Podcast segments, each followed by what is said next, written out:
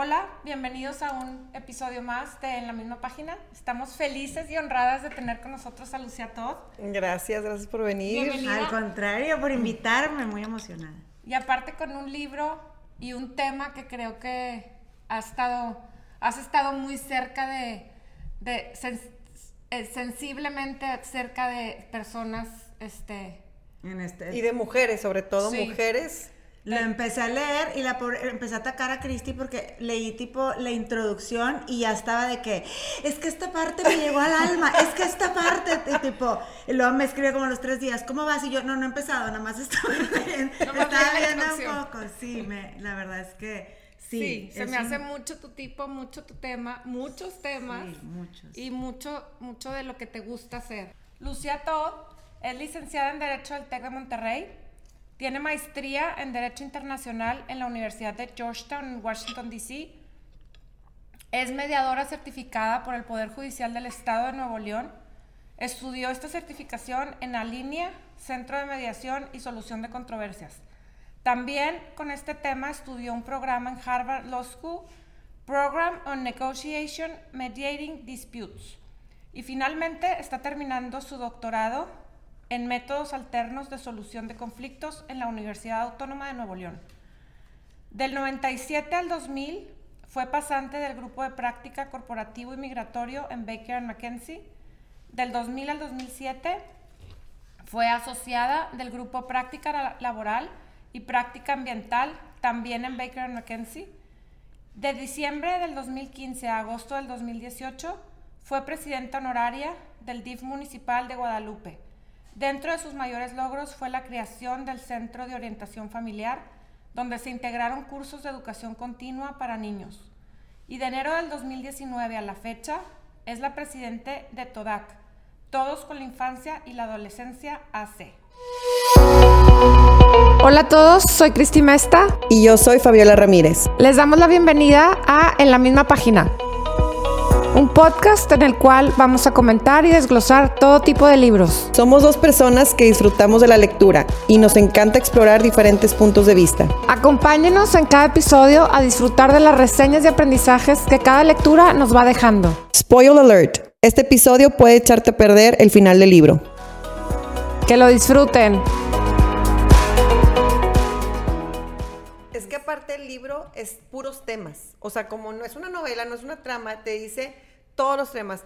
Los sentimientos, este, cómo te programan, cómo todas esas cosas. Hay de dónde desglosar y desmenuzarlo Oye, todo. ya tuvimos, ya sí. tuvimos un episodio, Fabiol- Fabiola y yo, en donde platicamos un poquito del libro y, y siento que, no lo he vuelto a escuchar, pero siento que es un, un aventamos, aventamos y aventamos y aventamos información. Ideas. Sí, o sea, como que hay demasiadas ideas, demasiada información. de- y demasiados temas y demasiada, demasiada, fíjate que está súper interesante porque yo eh, leí el libro de su, de su esposa ahora, que es el de Wolfpack, hace un, Me lo unos regalaste, años. tú Te me lo lo regalé. regalaste, no sabía que era la esposa de Y me ella. encantó porque luego, o sea, como todo va, se va atando. Un día que iba en carretera escuchando un podcast de Oprah, que la estaba entrevistando y tiene una voz como muy dulce, no sé si la hayan Sí. escuchado, tiene una voz así como que muy dulce y tal. Y me encantó, pero no sabía. Y luego cuando empieza, cuando tú me dices este libro, yo, ah, perfecto. Y como que voy atando y digo, ah, es la esposa de la, de la autora de Wolfpack. Entonces, como que, y, y empiezas a leerlo y desde que empieza, ella empieza a hablar desde un lugar de mucha vulnerabilidad y con una honestidad. Entonces yo ya había escuchado el podcast en donde ella hablaba eh, de esta parte como de, de- de esta necesidad que ella tenía tan profunda de conectar y, y de cómo se abría tanto y de cómo se daba cuenta que la gente alrededor de ella no se abría de la Claro. misma forma y empecé y yo como que ahí conecté mucho con esa emoción con esa línea que, que a lo largo de los años vamos aprendiendo como a medir de esa necesidad que tenemos de conectar todo el Claro. tiempo pero ella lo hace en el libro habla mucho y lo hace desde un lugar de, de- de- de mucha honestidad Aparte la autora es como, ajá, de que tipo, yo la he escuchado en podcast. Ellos, ellas dos, la pareja tiene un podcast. Y cuando la escuchas hablar, cuando te, le dicen una idea o algo, es tipo, sí. O sea, como que muy efusiva, toda a flor de piel. Es muy apasionada, muy entusiasta de que me encantó lo que dijiste, me explico. Entonces eso como que te engancha y dices, oye, lo que están diciendo está súper interesante y la verdad es que me está abriendo los ojos, pero ellas lo están viviendo. O sea, ellas lo están viviendo. Es que yo creo que se identifica. Sí. O sea, muchas veces cuando, cuando tú sientes algo, y sobre todo ella, que yo creo que siente muy profundo, Sí, es súper sen- hipersensible. sí, Eh, y habla de eso. Yo, oye, eh, esta semana que dije, bueno, eh, porque lo leí y luego pues ya no empiezas a leer y luego como que dices, híjole, déjame. Y el podcast lo escuché hace, no sé, más de un año, yo creo. Pero me acuerdo mucho de su vocecita y me acuerdo de ciertas partes, o sea, de su, de su voz, en donde decía, sí, como que la manera en que ella se comunica, no sé, conecté mucho con, con ella como mujer y como una mujer que ha vivido, eh, que ha vivido esa, es, esas emociones que la han puesto en situaciones de mucha vulnerabilidad. Y en el libro se ha, o sea, realmente hace cuenta que se abre de par en par y, y habla de, de todo eso, ¿no? Y, hay- y de la- los primeros, que fue el que te mandé, el primero que te mandé, que les quiero como que pa- pa- poner una parte, pero ella dice, habla de, de un lado en donde ella está eh, en un certamen de algún tipo, creo que es en prepa o secundaria, no me acuerdo, y habla mucho del deber ser, de cómo la sociedad desde tan, te- a tan, tan temprana edad le dicta, o sea, te dicta, nos dicta que nos debemos o nos, nos tenemos que medir en base a eso. Y me encanta. programa. Ajá. Ella dice, y dice, programa. fíjate qué belleza, dice, las normas, o sea, que nos imponen, nos controlan incluso en la privacidad de nuestros propios escritorios. Y dice, haz, las personas que siguen las instrucciones perfectamente son las personas que todos debemos aspirar a ser. O sea, como que la regla está allá afuera y, es así y es a lo que yo tengo que aspirar. Y luego dice, lo que importa no es lo que es real, fíjense qué bonito, sino lo que puedo convencer a los demás es real. O sea, qué, qué honesto de su parte cómo, lo, cómo lo, lo dice. Lo que importa no es cómo me siento por dentro, sino cómo me siento por fuera. O sea, qué Claro. proyecto. claro, Claro. cómo me veo Ajá. Sí. es más importante que cómo, ¿Cómo me veo? Ajá. Y, y ve, y ¿Cómo me dice, la forma en que parezca senti- sentirme va a determinar cómo se sienten los demás por mí. Claro. Lo que importa es cómo sienten los demás por mí, así que actúo como alguien que se siente en perfección, ¿no? Y se me hizo demasiado relevante a lo que estamos viviendo ahorita como personas, a lo que hemos vivido, a las redes sociales, a la sociedad en la que vivimos y a lo que viven, mis hijos no son adolescentes aún, pero sé que muchas amigas mías tienen hijos adolescentes que empiezan a vivir esto.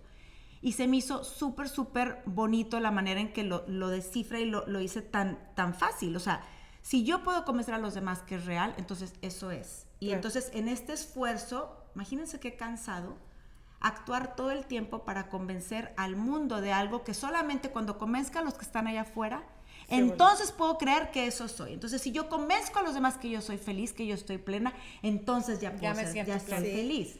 Pero imagínate qué proceso tan cansado, ¿no? Constantemente, en lugar de estar en un proceso interno de conocerme a mí misma y yo hacer las paces con mis emociones, con mis luchas, con mis aspiraciones, no. Todo es en base a lo que yo interpreto que la sociedad quiere de mí. Y se me hizo súper, súper fuerte porque se me hizo que proyecta mucho lo que vivimos como sociedad y, y- y en esta época, ¿no? Porque Totalmente. Luego digo época y me dicen que parezco abuelita, pero en esta, No, en esta que- época actual. Lo que pasa es que este libro, ya lo habíamos comentado, es como que dirigido a mujeres. Hay un tema de, para hombres, que cuando habla de los boys, pero es- la mayoría de las cosas son como para mujeres, ¿verdad? Sí. Y lo primero que hacemos las mujeres, y se me hace súper rápido, lo que es súper raro que tú lo dijiste, porque aquí lo tengo en mis notas, es de que, tipo, llegas y te preguntan, ¿cómo estás? Y estás, aunque te esté llegando la fregada, tienes que decir, bien. Súper bien. Porque si tú tú dices, de la patada, la otra mujer se va de que, ¿qué pasó? No estás como esperando esa respuesta. Por lo general estás esperando que te digan súper bien para ya cortar el tema y Sí, seguir claro. con tu día, no andas con cosas. Sí. Entonces, súper bien, no, todo bien. ¿Cómo te ha ido? Bruto, bruto. Claro que no. Ella platica, en, en- me encantó, eso, es- ese es lo- de los podcasts que les platiqué, se me quedó muy grabado una parte donde ella platica que está en un, en un parque con uno de sus bebés recién nacido y que, un, y que se queda de ver ahí con mamás del kinder. ¿Ya se saben esa o no? A mí No. me, se- me encantó porque yo me sentí, yo batallé mucho para embarazarme, digo, tú sabes, años, ocho años. Y, y cuando por fin tuve a esa criaturita, eh, eh, la primera vez que salí a un parque, yo me sentía la mujer más vacía sobre la faz de la tierra. Yo creo que le puse tanta, tanta, ¿sabes? O sea, yo decía, ¿qué hago con, con esta cosita viva que está respirando? Yo no sé qué hacer. O sea, no puedo. Mira, tal era el nervio que me fui al parque porque no quería estar sola. O sea, era tipo, ¿qué hago yo con esto? Y luego lo pedí ocho años, entonces ¿qué está pasando? ¿Por qué me siento así? Ajá, y una cosa.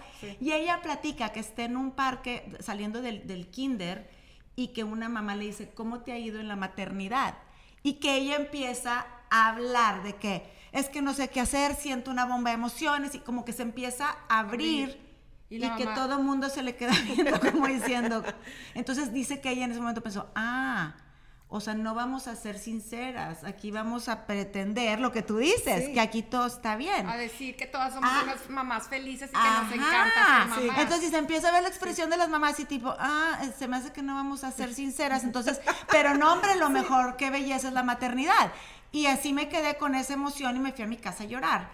Y también me, acuerdo mucho porque, y, y qué chistoso cómo hemos, fíjate, y ella menciona en el libro otra cosa que me gusta ella habla en una parte de algo que a mí me hizo reflexionar mucho como mujeres, la falta de tributo que le damos a nuestras mamás, abuelas, bisabuelas, a las mujeres que han luchado tanto porque estemos ahorita en la posición que estamos como mujeres, que todavía nos falta mucho, pero que ya estamos en una posición de mucho más derechos, libertades y en, un, con una plataforma para hacerlos valer y lo vamos a seguir haciendo valer. Nos falta mucho, pero bueno, aquí estamos. Y ella habla mucho de esta parte donde dice, hay una parte del libro que, ella platica de cómo como mujer tú no puedes, o sea, nos han enseñado de cierta manera a que tenemos que estar bien. Y yo me di cuenta cuando la estoy leyendo que yo hago eso. En, esta, en este proceso de decir, Cristi, no sé, oye, qué bien la estás haciendo como mamá, inmediatamente yo, Lucía, me veo con la necesidad de decir algo negativo de mí para asegurarme que no soy una amenaza para ti. Híjole, eso lo tengo. Dice, hay que tener cuidado de cómo nos hablamos a nosotros mismas y las mentiras que nos decimos a nosotras mismas. Y, también muchas veces tú me dices a mí, oye, Cristi, qué bien la estás haciendo como mamá. Y yo inmediatamente tengo la necesidad de decirte que no tanto. De decirte, no, no creas. Muchas veces les grito y les digo, y me explico. Porque la línea es muy delgada de decir, o sea, te quiero mostrar que no, que no es perfección, pero también yo creo que detrás de ese comentario hay una inseguridad de, como mujer, no quiero que pienses que soy una amenaza. Porque si yo, o sea, es como que, es como que tengo que hacerme menos para poder empatizar. él estaba buscando hacernos chiquitas para caber en la jaula que la sociedad dicta, que nadie nos dijo que había, que no fueron tus papás las que te hicieron la jaula, tú. Ahí te metes. Sí, es, es Mira, hace poquito lo platiqué. No sé si lo platiqué en un podcast, porque ya no sé dónde platiqué las cosas. o si lo platiqué con alguien. No, pero platiqué de cómo a las mujeres nos hace falta unirnos entre nosotros para hacernos fuerte entre nosotras. Siento que cuando hay una mujer exitosa, está lleno de mujeres envidiosas. Sí.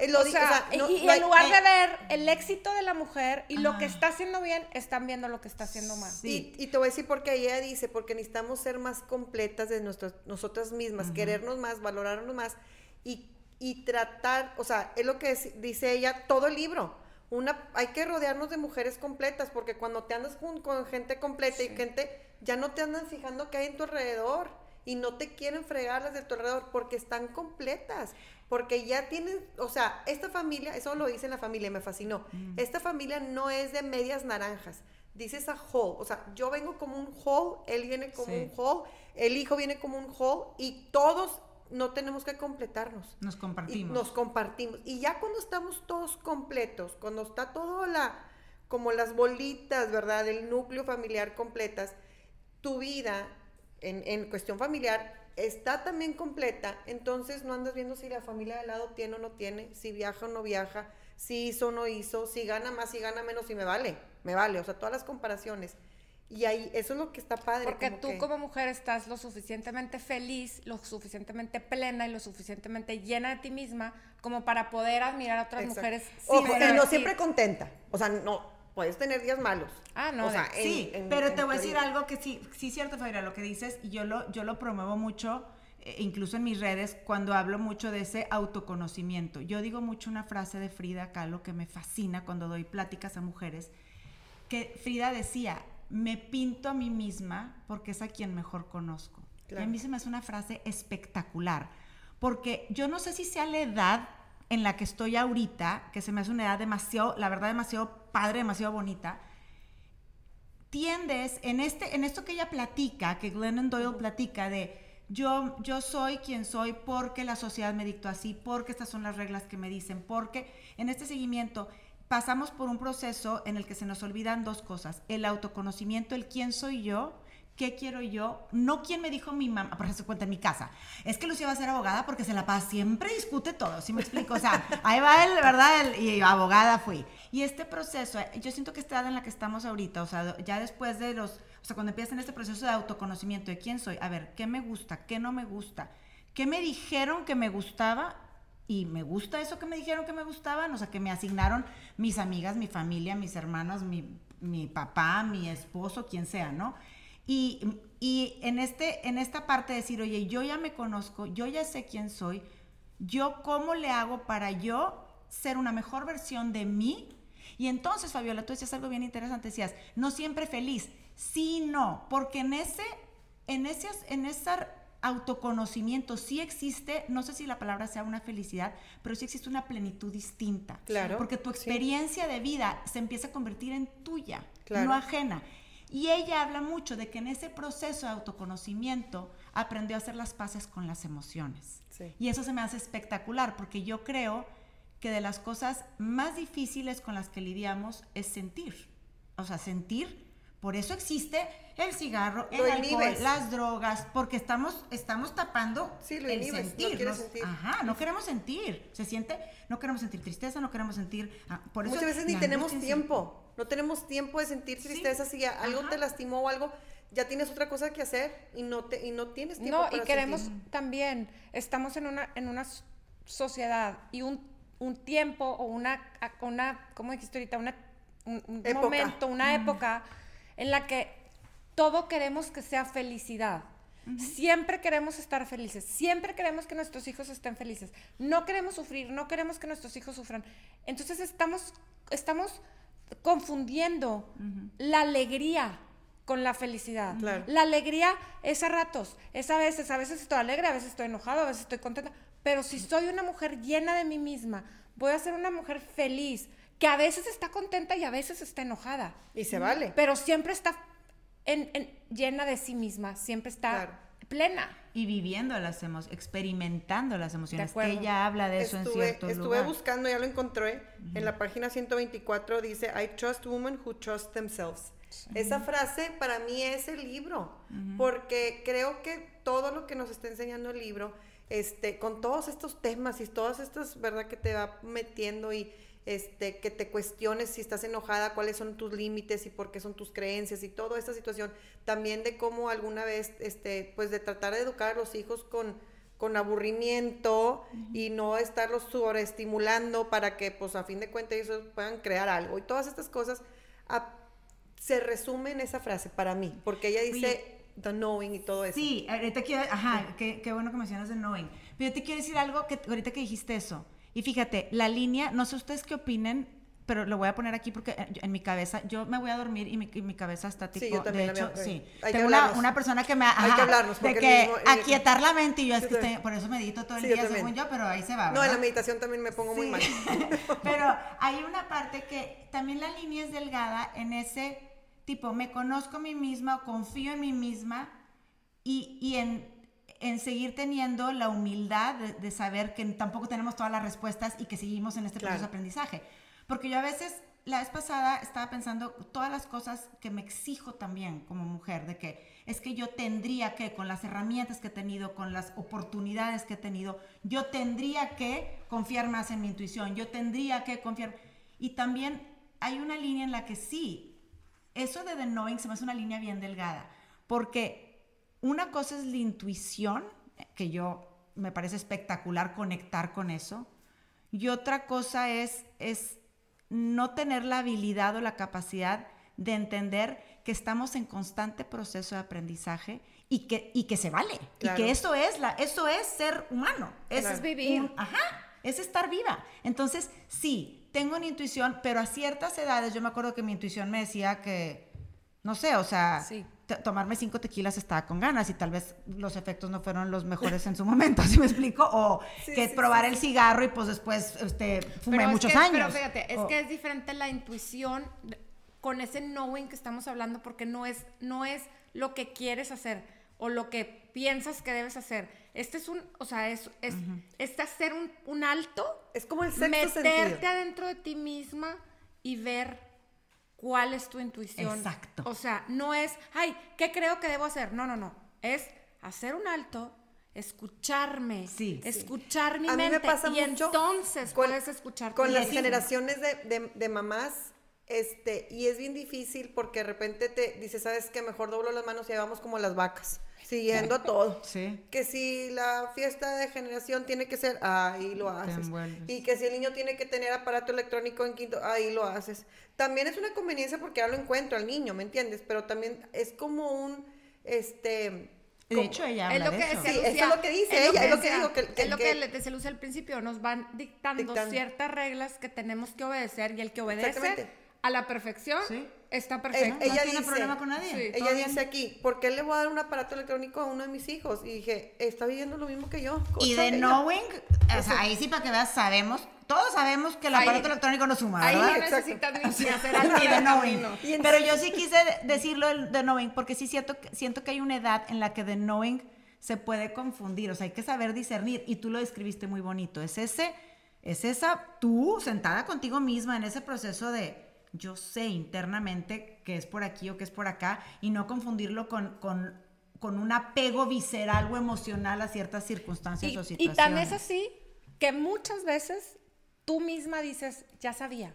Ya sabía que no lo Claro. hecho. Ya sabía que sí debe haber ido. Ya sabía que no se lo debe haber dado. Ya sabíamos, pero no escuchamos. Y porque vas contracorriente y a veces es lo que dice ella, es bien difícil poner un alto y ir en contracorriente. Y ella lo dice al final del libro. Sí, sí, al, sí. al esposo le dice, ya sabíamos que no nos deberíamos de haber casado. Ya sabíamos los dos. Nomás que como estaba embarazada, pues como no me caso, entonces no sé qué, pero ya sabíamos. Sí, claro. Perdóname y le dice, perdóname por no escuchar a mi knowing, ¿no? Y, y eso se me hace como muy cañón porque yo sí creo que nos pasa muchas veces el, ya sabía. Sí, claro. Y es El- que no nos detuvimos a escucharnos. Pero lo que dijiste tú, Fabiola, también es súper interesante, o sea, ya en el, en el papel de mamá. Porque cuando es, cuando es de knowing de que de ti, chin, ya sabía, pero bueno, puedo, o, o, bueno, ya me di cuenta.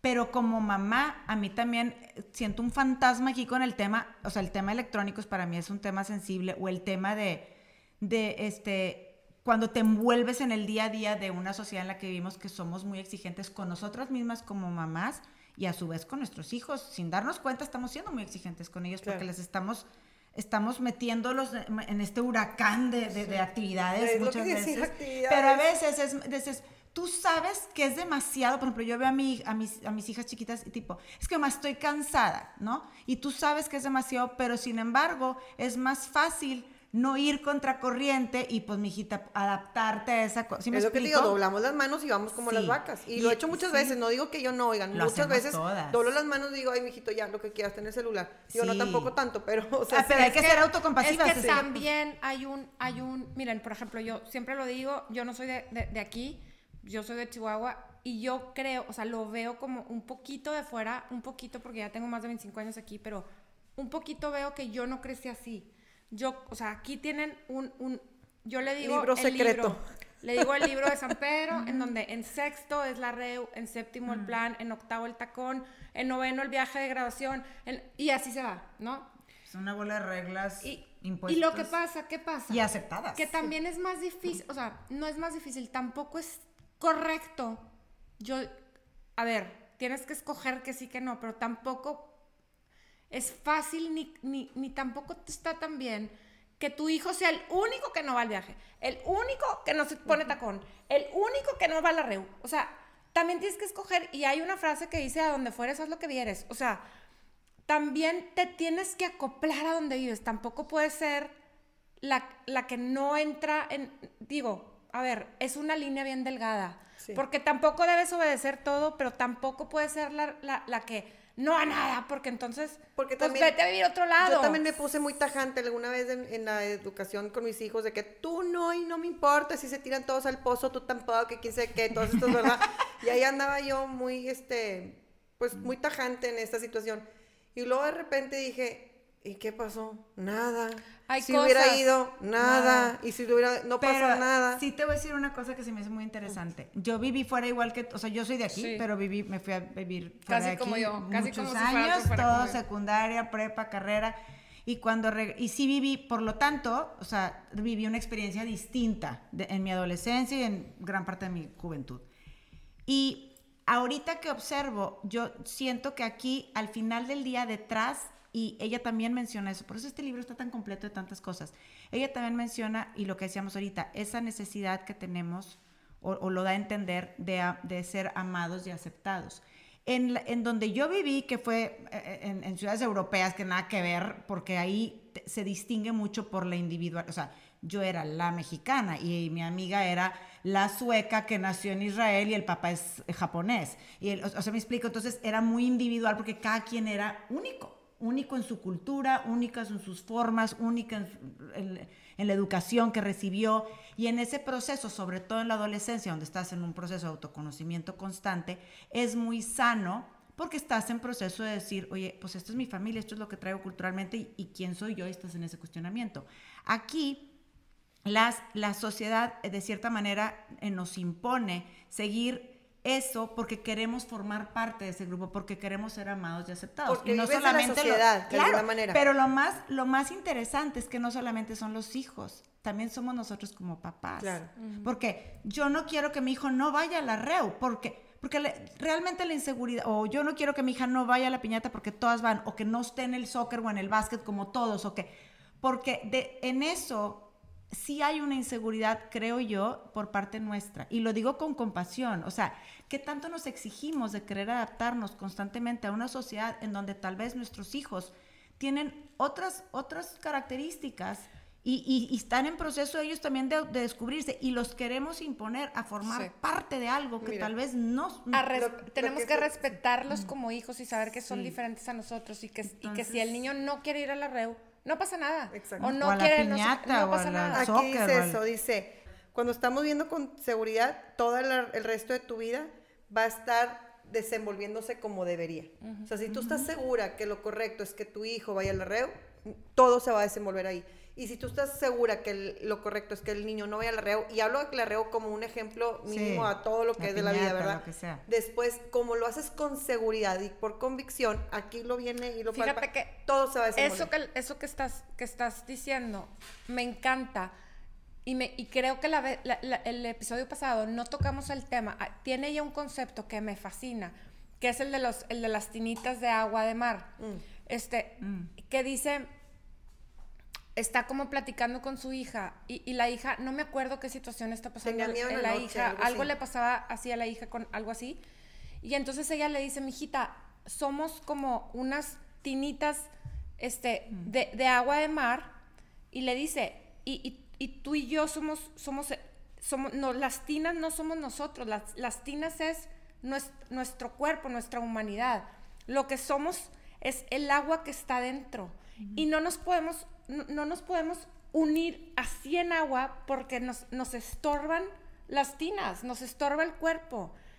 Pero cuando nos muramos, nos van a regresar al mar y vamos a ser parte otra vez De de este, de este O sea, no- todo completo, del océano completo, de la, de la fuerza o del, del source, con- cuando estoy pateando para traducir, del- de la fuente, fuente.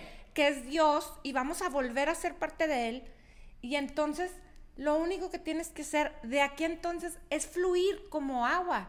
Fluye. Sí. ¿no? Y me gusta porque es una como una, me gustó a mí como, como la seguridad con la que ella ve su vida y con la que la confianza y la seguridad de decir, yo aquí lo único que tengo que hacer es fluir con la confianza de que Dios me va a mandar lo que es mejor para mí, yo lo recibo con esa confianza, entonces con esa fluidez como agua, fluyo hasta que regrese a Él, ¿no? Y, y, esa confianza es la que nos hace es tener esa plenitud, esa, es estar llenos de nosotros mismos, es estar llenos de Dios al final del día. Habla muchísimo de Dios, fíjate. Ah, no habla de la religión, sí menciona que ella es una religión cristiana y que chiquita estuvo como muy apegada, bueno, no de chiquita, ya también de casada, también estuvo muy apegada, hasta que un día se cuestionó sus creencias y dijo, estas me las impusieron o yo las, o sea, yo las quise, yo las agarré.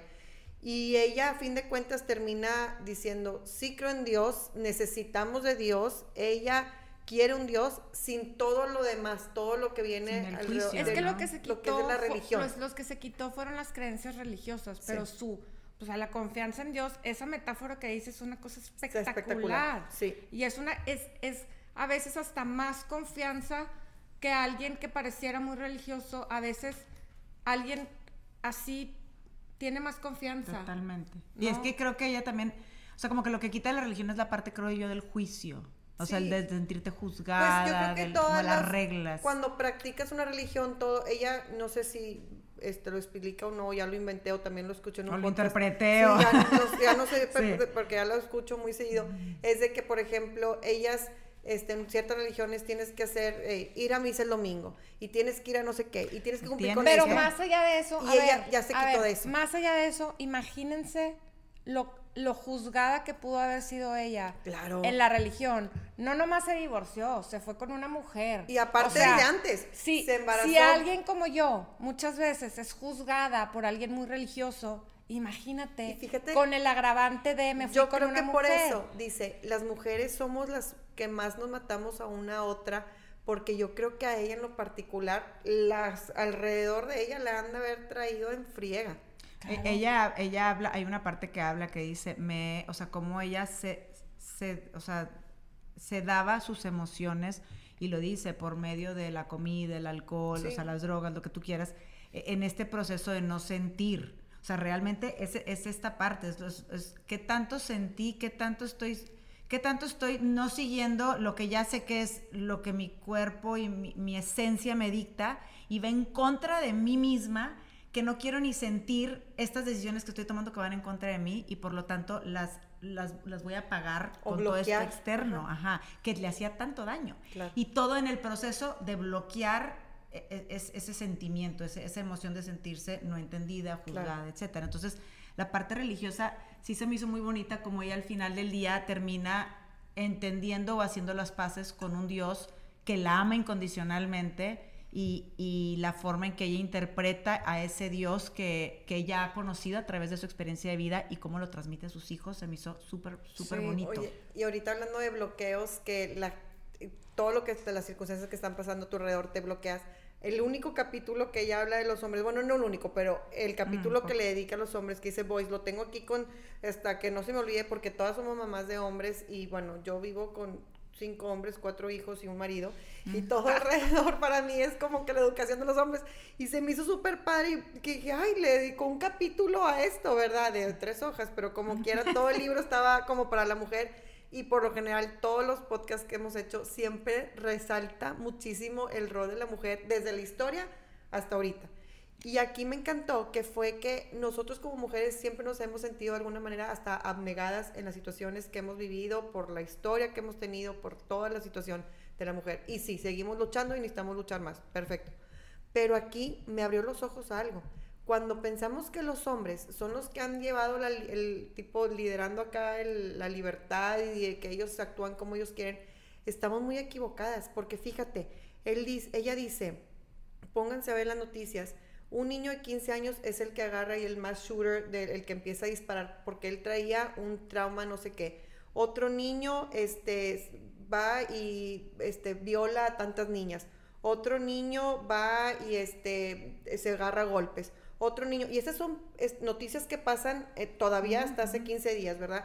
Otro niño, un veterano de guerra, tenía PSTD, este trauma. Trastornos. después. Ajá. Este trauma post Postraumático. Postraumático, exactamente. Y fue y asaltó. Entonces, a lo que voy es, ¿qué está pasando con ellos? Si ellos son los supuestamente super líderes y super que no tienen problema y no tienen toda esta situación a su alcance, ¿qué pasó? Siempre son hombres. Y es que son los más programados, son los que ellos, en cuestión de este libro, de feelings, de sus sentimientos, no pueden sacar nada, no pueden sacar nada. Desde que están chiquitos, lo primero que hacemos es, ay, estás llorando, ay, qué niña. Los O, niños no lloran. Los niños no lloran. Sí son más prácticos, sí son muy prácticos. Muchas veces ellos se pelean entre amigos y después lo quiere invitar y yo, pero acuérdate que no nos caía bien el niño. Tipo, Que no lo teníamos de que- vetado de esta Pero casa. acuérdate que te trató mal, de que no, mamá, ya es mi amigo otra vez. Y son muy desenganchados, Sí. totalmente válido con eso. Y me encanta que hacían Me así. encanta. Pero a la vez sí me abrió mucho los ojos de decir, oye, nosotros nos creemos súper minimizadas en cuanto a nuestras cosas, porque también si una mujer dice, este, y se agarra de, de, vali- tipo de, se agarra de valor y empieza a actuar, todos a su alrededor van a decir, esta vieja, ¿qué le pasó? Ya se volvió loca. ¿Sí me explico? Entonces la juzgamos. desde las mujeres mujer- también. Exactamente, la juzgamos. Entonces, sí, las mujeres nos falta mucho, pero aquí me abrió los ojos, dije, ¿cómo es tan, tan fácil de ver que los hombres también están minimizados en Es este que aspecto? sí, al final del día volvemos a lo mismo que es un tema de, de educación, creo yo, eh, de salud emocional. O sea, porque todo, o sea, lo que se señala mucho al final del día es no saber manejar emociones, no saber manejar situaciones, aspectos de lo que sentimos y cómo lo sacamos de una manera completamente equivocada, o la salud mental, o mucho que tiene que ver con esta parte. Y sí, sí, al final del día, o sea, ella habla desde el punto de vista de una mujer, porque su experiencia Claro. es la de una mujer. Pero realmente es, es más profundo porque sí habla mucho del tema de, de- de juicio social y lo que estás diciendo, de qué se impone o cómo tiene, el, cómo tiene que ser, que al final del día quiero pensar que como hombre también lo viven, o Claro, sea, que, también lo experimentan los hombres, ¿no? Lo- yo lo veo en, en los hijos, lo veo en- en el que tienen que ser o el marido que hace poquito estaba con una amiga que ella es muy exitosa y, y él, él me voltea y me dice, sí, todo el mundo piensa que yo soy el mantenido de mi esposa. Pero pues yo le manejo muchas cosas administrativas y tal. Y dices, y realmente sí, hay un, hay un como un, si el hombre no está haciendo el frente, Claro. eh, tenemos esa tendencia a que como culturalmente, ah, no, pues es un flojo. Sí, como la Ella lo vicepresidenta. mantiene, ¿sabes Sí, cómo? Con la, no. vice- la vicepresidenta de Estados Unidos tenían un temón de cómo le iban a decir. ¿Verdad? A él, sea, él. había habido son Nunca había habido. distintos rol- o sea, simplemente son roles que cada quien toma y que no te hacen Más ni, ni menos. menos, ni Pero más, fíjate, ni más fregón. Pero te voy a decir ni- una cosa. Ese hombre, ¿qué tiene ese hombre? Está seguro de sí Claro. mismo, está lleno de sí mismo. Que ella brille. Es seguro. Dale, o sea, él, él sabe quién es, no necesita reconocimiento social, no necesita sentirse el fregón. Ni validez de alguien Él más. la puede dejar manejar. Que Qué chulada. sí, sí, sí. Porque, porque esos son los hombres que necesitamos. Así como necesitamos mujeres llenas, necesitamos hombres llenos. Claro. Que no les importe. Y no porque nosotros queramos ser las brillantes, no. Porque no tengan que demostrar Que nada a seamos nadie. un hole y él un hole. Y Y es, lo que Glennon encontró en su pareja. Sí, exacto. Sí. Fue eso, fue esa persona que la dejó brillar, que la dejó ser, que la apoyó en su proceso de autoconocimiento. Entonces, se, se me hace muy interesante porque hay un capítulo en donde ella vuelve como, después de que todo el libro está hablando de este proceso de autoconocimiento y de las emociones y de las reglas, como quiera hay un capítulo en donde se deja ver una parte de ella un vulnerable en la que como que todavía te está queriendo convencer de por qué escogió a su pareja. Mira, por eso Ay, lo di- Cristi le dije la vez pasada A brincó. Fabiola, yo sentí un poquito de como en el libro, como de usar, o sea, como si usara su, su, su homosexualidad como para, como para convencernos de que está bien o como, como O querer ella leerlo y autoconvencerse. No sé, yo sí sentí que lo usó un poquito Sí. de más. Es, es otra vez esa, es, es esa parte humana de ella, Sí. buscando ser validada. O sea, busca, que así somos nosotros. Tomamos una decisión y, mira, es que ¿Verdad- verdad no que va a ir porque. Y ahí estás dando toda la explicación que nadie te pidió.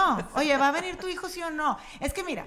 Últimamente no ha estado porque fíjate, ¿por qué? Porque necesitas esa, y es un poquito, ahí es donde ella la sentí de que, wow, ella sí, o sea, así lo interpreté yo, No, sigue en el sí. proceso de aceptarse ella Sí, misma. Exacto, Sí. y qué, bon- qué humano. Es Qué normal. humano porque... Así por- estamos todos. Sí, exacto. Y Sí. entonces ella está como que, como que sí sentí, como que qué chistoso, está, está convenciendo, o sea, es- está dándonos los argumentos de por qué es mejor Y esa porque sí que está tomó. contenta y porque Ajá. sí está bien. Sí, se me hizo muy No, humano. Muchas veces hasta sí. yo creo que es, y lo acabo de decir, es que ella lo tiene que escuchárselo ella misma y autoconvencerse. No, sé- no a veces que te pasa que de repente te empiezan a dar explicaciones, pero Y son pa' ti a mí no me tienes que decir nada, si No, quieres decirlo más fuerte sí. para que te lo oigas tú sola, Sí. porque te estás convenciendo a ti misma. A lo mejor lo hace también como un mecanismo que ni se ha dado cuenta. Hay que mandarle un mail. Hay que decirle que Hay que notamos decirle, esa falta, le situación. falta. Que aquí estamos para escucharla. Este, sí, bueno, al final del día es ese proceso de autoconocimiento y es es súper interesante cómo sí buscamos como seres humanos esa validación constante y es, Sí. es humano, es normal, es un sentimiento muy humano. Volvemos a lo mismo, de sentirnos parte, de sentirnos aceptados, de sentir, oye, este, resuenas conmigo, sí me, sí me, sí me Sí, validas porque estoy tomando esta decisión. Yo siempre digo, ay, es súper chistoso ahorita que lo que hablamos de las mujeres, de cómo nos excusamos para hacernos, para, de que, pero, pero, o sea, para hacerte sentir bien, entonces yo tengo que decir algo mío que no soy tan perfecta Ajá. en X o Y. Y qué interesante cómo es que en este, en este proceso de lo que hacemos, de ese autoconocimiento, estamos constantemente, eh, pues eso, que- queriendo ser aceptadas, queriendo ser amadas, queriendo ser reconocidas por un esfuerzo que hacemos. Cuando una mujer llega y toma decisiones con muchos pantalones, es súper chistoso porque yo sí me he dado cuenta, he hecho mucha conciencia de que sí me siento tantito amenazada. De que, ay, qué, o sea, qué pantalonuda. O sea, como que en mi, en mi, en mi diálogo interior, cuando mi voz interior de que, ay, que, o sea, espérame. Pero realmente detrás hay, hay como un miedo porque, porque tiene tanta seguridad. ¿Sabes cómo? O sea, porque está tan segura. O sea, que, que eso no es humano. ¿Sabes cómo? O sea, no estoy empatizando con esta situación. Y cuando tú eres la persona que toma esa decisión, después te sientes de que "Ih, me la bañé. Sí, le dije, ajá. Me la bañé, van a decir que yo soy una no sé qué, ya valió. Pero estás con cara de. Sí. ¿Verdad? O sea, hasta con mis hijos Pero me pasa. tengo que admirar esa seguridad con la de esas mujeres que ya saben lo que está Claro. correcto e incorrecto o de o de ese lugar en el que están. Y yo no sé si sea la edad, eh, repito mucho la edad, yo creo que porque acabo de cumplir años y como hice mucha introspección al respecto, pero yo, yo digo, qué chistoso, o sea, creo que, creo que si vas haciendo las paces con esas decisiones que tomamos que decimos, para bien o para mal, es lo mejor que puedo hacer en este momento con las herramientas que tengo y a, y a lo largo de la experiencia de vida que tengo. Yo también digo que la edad, porque a veces ya cumplimos cierta edad y ya no nos da tanta cosa. Digo, pero ni decir, que tuviéramos 90 tampoco, No, ¿verdad? ay, Pues no. nada más que tenemos o ya sea, me cuidaba más lo que decía a los 20 y ahorita uno también porque no vaya a ser quien me escuche, pero ya no me, o sea, el día a día ya no me cuido tanto porque ya no me, no me importa si te ofendo porque haces No, tu bronca. Pero les voy a decir qué pasa. Ya vivimos más, no tenemos 90, pero ya vivimos lo suficiente como para haber tenido experiencias difíciles o acompañar a gente en Sí, experiencias difíciles, sí. en experiencias diferentes, en experiencias no gratas que te hacen más abierta, te hacen menos juiciosa, te hacen más empática. Claro. Y creo que es una edad en la que vamos empezando a, a ver las cosas desde diferente ángulo, sobre todo si nos estamos llenando a nosotras mismas. Cristina, ¿no se te hace que también es porque ya también, o sea, eso que estás diciendo, si nos llenamos nosotras mismas, porque ya también te conoces mejor. Sí, y en ese claro. proceso de autoconocimiento eres más autocompasivo. O sea, al final del día, todo lo que- siempre yo, yo digo, si te- la persona que más juzga, la más dura, así es consigo misma. Sí, de O sea, acuerdo. su autodiálogo es ese. Entonces creo que lo que va pasando es que conforme vas creciendo y vas madurando, tú vas, sido, vas siendo más autocompasiva contigo mismo. Entonces, en ese, ay, soy humana, sentí, también entra esa humanidad y esa empatía y esa compasión con el resto de la gente que te rodea. De Entonces, yo me acuerdo haber visto en la portada, no sé si se acuerdan como hace 100 años, a Jennifer Aniston en una portada que cumplía 40. Y no se me olvida qué tipo. Hace 100 años. Decía 40 Not too, at her best, tipo en su mejor etapa. Y yo de que, ay, 40 es su mejor etapa, de que, cocha, o sea... Se quiere sentir bien. Ajá, la están, eh, Vogue la está tratando de hacer sentir bien. Y luego cuando, ent- o sea, cuando yo cumplí 40 dije, wow, o sea, sí, Sí, era cierto, cierto la portada, de verdad, Oye, es una el edad chat- bien padre. El chat de mis amigas de, de Chihuahua se llamaba 30s The New 20s. Y ahorita- Ahorita se llama 40s The New 20s. No sé si vamos a ir a dar al 50s The New 20s, pero Probablemente. sí, o sea, sí, cada vez yo creo que sí. vamos madurando para mejor. Y yo creo que las que son ahorita adolescentes, o, o sea, están también madurando más rápido porque tienen acceso a mucho más información de la que nosotros teníamos. Nosotros, muchos errores fueron cometidos eh, en nuestras experiencias y yo creo que ahorita yo sí veo que vienen mucho más despiertas. Yo también. Es que se puso de moda cuando nosotros estábamos ya más grandes, el autoconocimiento. Yo siempre he estado de moda, mi mamá ha tomado cursos desde que hace muchos años, o sea, siempre he estado de moda, pero creo que como tú dices, están, tenemos herramientas más a la mano o sea, en, en, línea, o más cursos, o más especialistas. Y también tienen la tecnología, la tecnología tiene muchas cosas malas, muchas, pero también tiene cosas buenas. Y parte de las cosas buenas es que les ha abierto más la mente. O sea, ven todo más, ven, ven todo el mundo. Si quieren, abren Google Maps y, y, pueden ver todo el mundo, ¿no? entonces, ven muchas situaciones diferentes tipos de familias, diferentes tipos de personas, diferentes tipos de relaciones de pareja, diferentes que los hace más abiertos. Sí, ¿Me y ya no, se, ya no se alarman, ya no se escandalizan. Porque la vez pasada yo tenía una conversación de eso con mis hijos. Y yo, pero es que esta niña que no sé qué, y tipo, ¿y qué tiene que ver? Y yo, no, bueno, es que hizo no sé qué. Eh, para mi época, si hubiera hecho esa niña eso, olvídate, pobre niña. Y tipo, pero ¿y luego? Y yo, no, pues ya evolucionamos. O sea, qué bueno porque ya no estamos como, o más bien dicho, las generaciones que ellos vienen ya no se alarman y ya no se están como, este juzgando y dando, o sea, ya, están más como abiertos. Y yo creo que el reto es, es, educar a los abuelitos, porque los abuelitos... sí, sí, sí. Ese es el reto, pobrecitos cochitos. No, pero la realidad es que también, también, eh, vuelvo a lo mismo de la autocompasión, también es que cada quien ha tenido las herramientas que ha tenido y la se ha promovido mucho el empoderamiento de la mujer y, como decíamos al principio, falta muchísimo por hacer, pero sí creo que ya eh, se fomenta mucho más a cuando tal vez nosotros éramos más, más niñas o nuestras mamás o nuestras abuelas. O sea, yo veo mucho, hablábamos el otro día en mi casa de los roles, ¿no? De los roles que, que cómo van cambiando el rol de la mujer. Y que, o sea, por ejemplo, que decía una, una amiga, decía que ella tuvo un, o sea, que su suegro había sido un hombre sumamente mujeriego. Este, y decía, es que fue súper mujeriego, o sea, tuvo muchas familias. La, mi suegra lloraba, sufría, todavía yo conocí a mi esposo y, y ella, o sea, sufría, yo la veía sufriendo. Y entonces fallece y dice, le tiene su foto con flores y un templo y dice que era un santo, que ella realmente...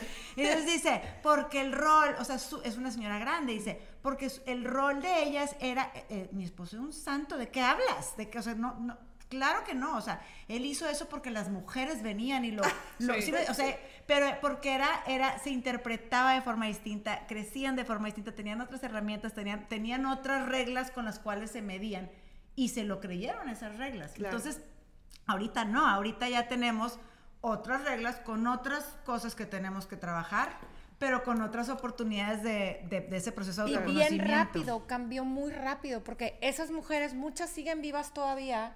Claro. ¿No? Y esas las abuelitas que decía, por ejemplo, y, y, nuestros hijos están en el mismo mundo. Y, y, tienen unas o sea, unas mentes totalmente diferentes. Entonces es muchísimo el gap entre unos y otros de pensamiento, más no tanto de edad. ¿Me explico? sí, sí, sí, sí, sí, sí, Tienen mucho mejor criterio ellos ahorita en muchas cosas que lo que yo creo que nosotros teníamos, sobre todo en una ciudad que apenas llegaba toda esta información de que las mujeres podían este, votar. A mi abuelita no le tocó eso. O sea, poco a poco le fue llegando. Un libro de estos hubiera sido un escándalo. Sí, no, imagínate. Es más, no. Hay una es parte... más, yo en mi, en mi, en mi página de Instagram puse, a mí puse, me, o sea, me gustaron muchísimos conceptos. Definitivamente no es para una persona conservadora. O sea, no es mm. un libro que creo que, que una persona con, con, con una mente todavía extremadamente conservadora pueda entender. Sí, no. Hmm. ¿No? No sé. Habría que, se lo voy a regalar a mi mamá y veremos qué opina. sí. Nos platicas. Yo creo que también el mundo ya cada vez está más, más abierto a, muchas cosas. O sea, yo, yo, yo sí veo que las mamás nos ven cómo nos hemos desarrollado y, creo que están contentas con este proceso que estamos Te voy a decir por qué. Porque muchas veces relacionamos lo conservador a lo juzgón y no puedes ser una persona súper conservadora, Sí, de acuerdo. pero no te vas a alarmar ni vas a juzgar Tienes al lado. toda la razón. Cada quien que haga lo que quiera con su vida. Sin embargo, yo escojo esta y de este triangulito no me voy a salir, háganse garras, así me gusta y patele el que quiera. A mí me gusta ser así, pero no por eso te voy a dejar de ser ni tu amiga, ni te voy a señalar ni nada. Sí. Porque muchas veces yo escogí esto, mis hijos, I don't know. Tienes Y aparte, razón. ¿sabes qué también? Siento que para las mamás al ser súper libera, o sea, se liberan mucho al vernos a nosotros. Bueno, no, lo que te voy a decir, por ejemplo, en mi caso, particularmente en mi caso, para mis papás, que son de misa diaria y rosario diario, fue un golpe durísimo que yo me divorciara, que tuviera novio, fue como, como un... Y, y aunque les encanta verme feliz, tienen este lado donde batallaron para, para dar el brinco de decir, les ganó el amor hacia mí Claro. y les ganó el, mi hija se merece, estaba muy chiquita cuando le pasó, se merece volver a, ser feliz, se merece volver a amar, se merece tener un compañero para toda la vida, pero yo sé que fue difícil para ellos, me explico, y, y- y sé que es, o sea, por eso te decía la vez pasada, es un libro que creo, no creo que con solo leerlo te cambie tus creencias, creo que tienes que vivirlo. Yo estoy segura que mis papás no hubieran cambiado su mentalidad si no fuera por lo que me pasó a mí. No, mi mamá le hubieras podido dar ese libro hace mucho y, y hubiera dicho, "Mm, no. Me Sí, sí, explico. entiendo. Ahorita yo estoy segura que disfrutaría muchísimos de los conceptos. Sí. Me Es explico. que, Sí. es que sí, es que al final del día el libro habla de una historia de un ser humano en un proceso de ese autoconocimiento y de... Entonces puedes conectar con eso, pero sí tiene partes que evidentemente no, no, no son de la generación de nuestros papás o abuelos, totalmente, totalmente de acuerdo. Ahora, también yo siento que los papás y abuelos se van adaptando. Sí, yo me acuerdo cuando salieron tipo las redes sociales, que mi mamá de que, o sea, cero, y ahorita la veo y postea más que yo todo el día, y, o sea, y pone frases célebres y tipo, mamá, ya te gustó el Insta, ¿verdad? O sea, se van adaptando también en este proceso de ellas, de también de esa liberación de, ah, ya puedo postear de mi vida aquí, y todo el mundo, mis amigas me van a poner likes, ¿sabes? Como, o sea, es como que esta parte de que antes no, antes todo era, este, la ropa sucia se lava en casa, todo Sí, se sí. queda aquí, no compartimos emociones, eso no es ni de Dios ni de la gente educada. Como Glennon cuando fue al parque de que, ah, Sí. aquí no vamos a hablar de Ajá, o sea, ¿cómo? Ajá, entonces creo que también es esta parte, yo siento que, que he platicado con mi mamá de, de es que no, o sea, eso, eh, eh, las formas son las formas y eso se queda aquí y el pleito es aquí. Ahorita que nos vemos al otro lado de todo compartes, todo dices, este, estoy batallando con esto, porque estamos en este proceso que, más que también, vulnerable, que ¿no? De te voy a decir, también es, es- también el otro lado de la moneda, yo veo a Cristi, mi hija, y le digo, "Ca- no tienes que compartir todo, no necesariamente en las redes sociales, pero con sus amigas, que son 10 amigas y es un chatcito de 10 niñas, pero todos se ponen, absolutamente todo. O sea, Sí, si les están poniendo una péndulo. vacuna y, y les duele, entonces se toman foto, "Ah, me duele", y lo ponen, espérate, ¿por qué? O sea, y si se sienten mal y tipo, o traen una espinilla aquí, tipo se ponen la foto en la espinilla, cálmate, tampoco. Sí, o sea, no compartas tantas cosas, ¿no? O sea, como que hay un que tener, o sea, tenemos que hay que tener filtros. Es un pe- yo creo que es un péndulo, como que nos fuimos al otro lado y va a llegar un punto en que... Pero amo que las mamás tengan redes sociales porque la mamá de Cristi y mi mamá nos comentan en las, Ay, y nos ponen lindas. las likes. más comentadoras. Ah, Ellas que obvio. sigan, síguele Oye, mamá, pero síguele. también es cultural lo de las redes sociales. Por ejemplo, yo que, que viví muchos años en, en Europa, este, tengo amigos que no, que no comparten la forma en que de este lado del continente, en tipo Estados Unidos o México, compartimos todo. Y ellos, por ejemplo, una, me- una vez me hicieron cuestionar algo, un, de hecho un exnovio. Estábamos que mi esposo, mi exnovio, yo, su esposa, todo bien, Muy todo era bien. maravilloso. Y en eso él, él empie- yo acababa de abrir, creo que en esa época era Instagram o Facebook, no me acuerdo. Y él empieza a criticar, y pues con el exnovio nunca quieres quedar mal. Yo de que rápido, private, que no lo vaya a ver, porque yo compartiendo. Borrando. Ya sabes, sí, tipo el hijo recién nacido. Y él dijo algo que me llamó mucho la atención. Dijo: Es que yo no puedo entender por qué los americanos comparten cosas que son tan íntimas. Yo lo último que quisiera sería compartir los primeros pasos de mi hijo. Eso es algo muy personal. Y como que a mí me dejó pensando, híjole, sí es cierto, esta necesidad, ahora es una necesidad compartirlo. Estás viviendo un momento demasiado padre, tipo, tengo que compartir esta foto. O sea, tengo, tienes, y, y yo creo que viene de un lugar bueno, que es de, esa, de ese lado de compartir una emoción, pero también hasta qué punto estás compartiendo, o sea, tienes la necesidad de compartir algo que también, que también es bonito lo íntimo y que también es bonito ese primer paso que sea, es un momento Claro. con un bebé que ni siquiera te está diciendo si está de acuerdo en que estés compartiendo sus primeros. ¿Sí, me explico? Yo, o yo sea, pienso igual que él. hay una parte interesante de esto de Sí. que lo que dices de que el péndulo de compartir todo, no compartir, creo que estamos en ese proceso como de regular. Hay que saber ¿no? qué no debes de compartir. Y no, ser, no, no estoy hablando de cosas negativas y cosas malas que te pasan en la vida. Hablo de cosas tuyas, que tú atesoras, que ya es mío.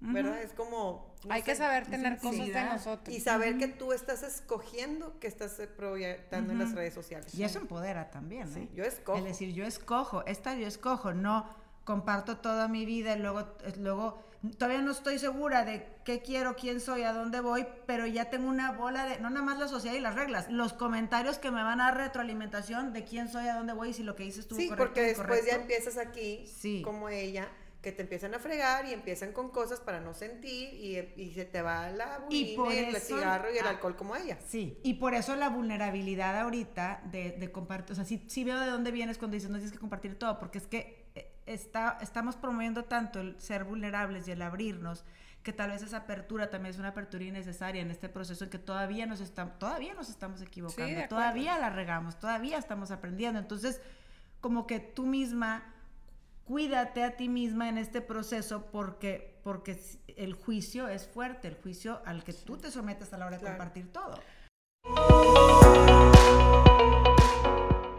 Este, vamos a cerrar. Quiero que nos digas una, una moraleja, un aprendizaje que digas, con este, este libro me dejo, me quedo esto. Uf. Ah.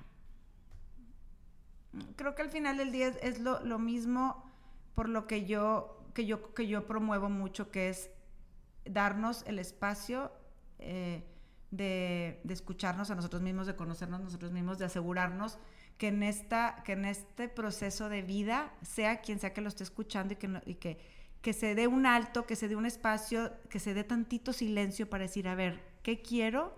Porque ella dice una frase que me gusta que dice, lo que creemos eh, somos, ¿no? ¿Qué, ¿Qué crees, qué quieres para ver a dónde vamos y para que sea desde un lugar del amor, para que sea desde un lugar de autoconocimiento, de, de descubrir tu propia esencia y entonces así poderla compartir con toda la gente que nos rodea y con toda la gente que queremos. Entonces es eso, es ese, ese increíble proceso que ella comparte de autoconocimiento. Me encantó, la verdad que sí. Oye, Lucia, ¿y un libro que nos recomiendes así de bueno? Hijo, no esa me la pones dificilísima porque aparte yo sea. soy Lee todo. Uf, sí, y luego me, me apego mucho a los clásicos, de que Lucía, ya por favor, ya, o sea, ya córtale, de que yo, pues mira, acabo de volver a leer Macbeth, de que, no, córtale, no. Ay, bueno, pues es buenísimo. Eh, es que me encanta, me fascina, pero no, ¿sabes? Ahorita acabo de, de leer, ¿cuál les puedo decir? Ay, qué difícil pregunta. Me gusta mucho El arte de amar de Eric Fromm.